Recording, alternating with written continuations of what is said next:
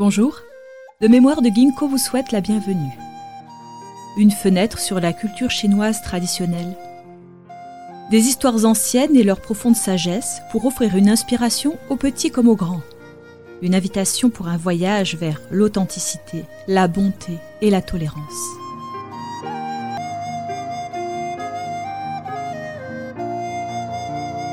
Histoire de Chine. Une action vertueuse prolonge la vie d'un homme. La famille de Liu Rongjin avait vécu à Feishui, près de la rivière Huai, pendant de nombreuses générations. Il était millionnaire, mais avait un comportement moral. Il n'était pas homme à afficher sa prospérité, personne ne savait donc qu'il était un homme riche. Un jour, Liu Rongjin tomba sur un devin aux grandes capacités en chemin vers Chou-Chuen. Il demanda à l'homme de lui lire l'avenir. Le devin lui dit Vous êtes un homme riche, mais vous mourrez dans deux ans. Personne n'y peut rien. Liu répondit C'est vrai, ce sont les dieux qui déterminent la durée de vie de chacun. Toutefois, j'aimerais quand même savoir si Certaines prières aux dieux pourraient prolonger ma vie. Le devin répondit Qu'une personne ait de la chance dépend plus de son niveau de moralité que de ses traits faciaux. Et son degré de tolérance est plus important que son degré de moralité. Votre durée de vie peut être courte, mais vous avez un haut niveau de moralité et êtes encore plus pourvu de tolérance envers les autres. Un décret vous a accordé deux ans. Les divinités pourraient vous accorder une vie plus longue si vous utilisiez ces deux ans à cultiver la gentillesse et à accumuler la vertu. Je reviendrai dans trois ans. Liu regarda le devin s'éloigner, des larmes dans les yeux.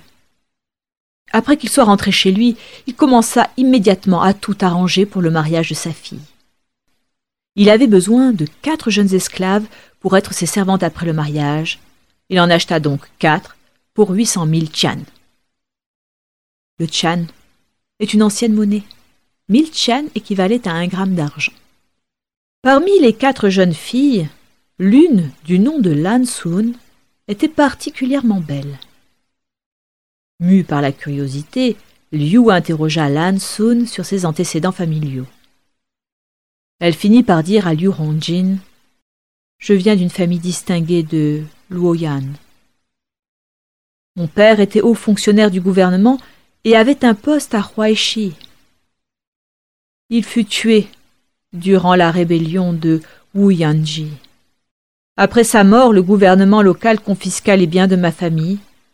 Je fus vendu comme esclave et été soumise à toutes sortes d'humiliations et de peines. Je n'ai personne chez qui aller. Les membres de ma famille ont été kidnappés et je ne sais même pas à quel endroit il se trouve. J'ai été vendu à différentes gens de nombreuses fois. Aujourd'hui, c'est vous qui m'avez acheté. En racontant le récit de ses misères, Lan Sun fondit en larmes. Liu Rongjin se disait en soupirant. Une jeune femme d'une famille d'érudits a souffert une si grande injustice, une si grande humiliation. J'encourrais une punition divine si je ne prenais pas soin d'elle. Il interrogea Lan Sun sur ses membres de famille et découvrit que son grand-père maternel portait aussi le surnom de Liu. Il l'adopta alors comme sa nièce maternelle et brûla le reçu de son achat.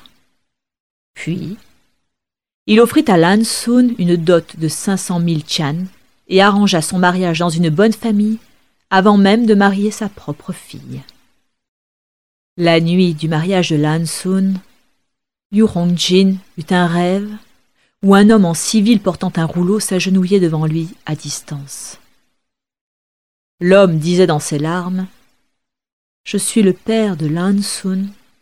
Je voulais vous remercier pour votre bonne action, mais je n'ai rien à vous offrir. Je sais que le temps qu'il vous reste à vivre n'est pas très long. J'ai donc décidé d'aller voir le roi du ciel et de lui demander d'envisager de prolonger votre vie. Je suis ici pour vous dire que je vais voir le roi du ciel. Trois jours plus tard, il eut un autre rêve où le père de Lan Sun se tenait dans une robe pourpre dans la cour. Accompagné de nombreuses servantes, il tenait un rouleau dans ses deux mains et avait un air majestueux. Il remercia Liu Rongjin de nouveau et dit J'ai eu beaucoup de chance. Le roi du ciel m'a témoigné sa sympathie pour les injustices que j'ai souffertes et m'a nommé à un poste important. Je suis aujourd'hui en charge des rivières et des ruisseaux dans la région de Huaihai. Puis il commença à pleurer et partit après avoir remercié Liu Rongjin encore et encore. Trois années plus tard, le devin fut de retour. Il félicita Liu et dit Ta vie a été prolongée. Tu dois avoir fait de bonnes actions qui ont ému les cieux. Tu as encore vingt-cinq ans à vivre, et ta grande vertu bénéficiera à ta famille pendant trois générations. Liu Rongjin raconta au devin ce qui s'était passé. Le devin fut très touché et trouva l'histoire peu commune. Liu vécut encore vingt-cinq ans, exactement comme le père de Sun lui avait annoncé dans le rêve.